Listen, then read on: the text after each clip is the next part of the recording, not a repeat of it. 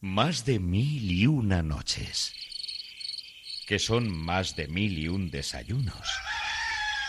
Más de mil y una noticias. Por fin el hombre ha llegado a Marte. Bueno, casi. Más de mil y una entrevistas. Me alegro de que me haga esa pregunta. Con mucho sabor local. Menuda gaseosa, oye. La flor de la canela. Con Iñaki Astigarraga. Mucho más que mil y un programas de radio. ¿Por qué no te enchufas?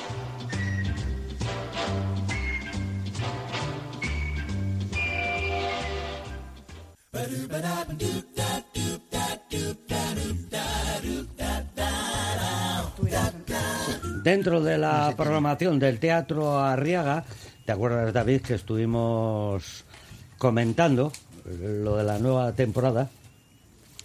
Hay cosas interesantes, cosas para hacer de reír, de llorar, de emocionarse, de todo tipo.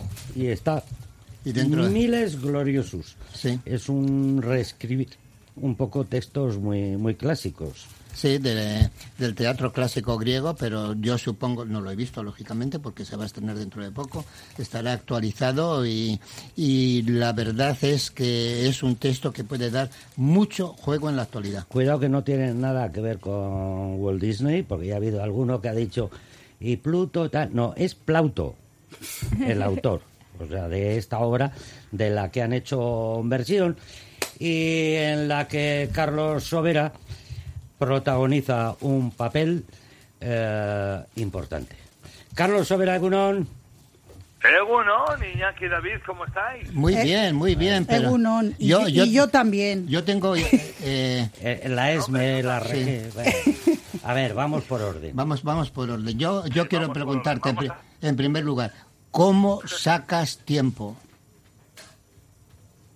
¿Cómo sacas tiempo para todo y, y para estar en el teatro, para estar en múltiples sitios, en múltiples eh, programas? Hay que ser, hay que ser un poco pues de Bilbao, porque Ah, bueno, así, entonces sí. estar en todas partes y en ninguna a la vez. Es, es, es lo que tiene ser del norte, joder. Otro no podría, ya te lo digo yo. Mira, la última vez Bueno, que me pues, encontré eh, con Carlos fue en la Gran Vía, enfrente de Arreses, que estamos tomando unas carolinas y unos bollos de mantequilla. Sí, no es por darte envidia, De porque- Arreses, que ha traído Raquel. La última vez le vi allí, que es el lugar en el que desembocan todos los bilbaínos y bilbaínas que viven en el exilio.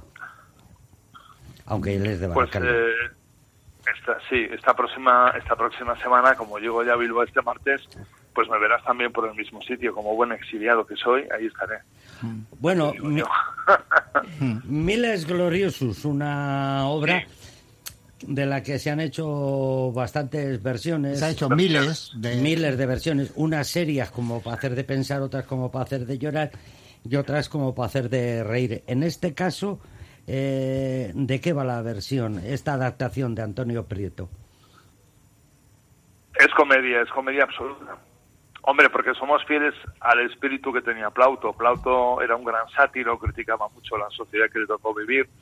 Ah, es verdad que utilizaba personajes griegos, de hecho coloca la, obra, a pesar de que él es latino, la coloca en Éfeso por, por sacar balones fuera. Pero era un sátiro tremendo y aquí realiza una sátira de un personaje que, digamos que muy conocido para nosotros, porque es el típico hombre empoderado, soberbio, eh, creído de sí mismo, eh, dominante y que en las relaciones con las mujeres es, es bastante machista. Y sus congéneres deciden darle una lección. Plauto decide darle una lección y a fe de Cristo que lo hacen muy bien, pero siempre en clave de comedia, con lo cual la gente se lo pasa muy bien durante la función. Bueno, pero deduzco que además de reír, también se saca la- las consecuencias de, de la sátira, como tú dices, y aplicable al momento que vivimos. Plauto, Plauto, así es, porque Plauto, eh, a él siempre le gustaban dos cosas. Una, sacar una pequeña moraleja, una pequeña enseñanza, y dos, dar la posibilidad a los personajes negativos de redimirse. Entonces,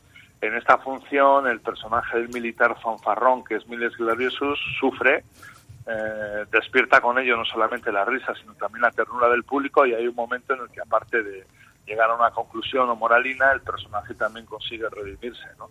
Pero sí que es verdad que, que el público Eh, eh, la, ve como muy actual, porque es que estamos viviendo con el Me Too y otras muchas cosas, un fenómeno de crítica así, y sobre todo pasa un rato fabuloso, que también es de lo que se trata, que la gente se divierta, porque joder, que dos años llevamos. Es que ya los griegos... O que, 20, o que 20 años llevamos, ya no sé qué decir. yo, eh, a ver, yo te añadiría por mi parte que vaya vida llevo.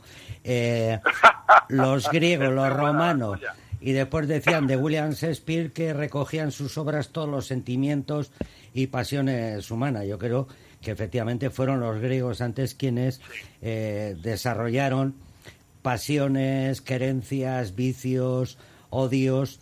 Eh, atávicos y, que, y que se siguen reproduciendo actualmente. Hemos visto recientemente una obra que hablaba del uso, del abuso del poder y era una obra de... Sí, sí, indudablemente.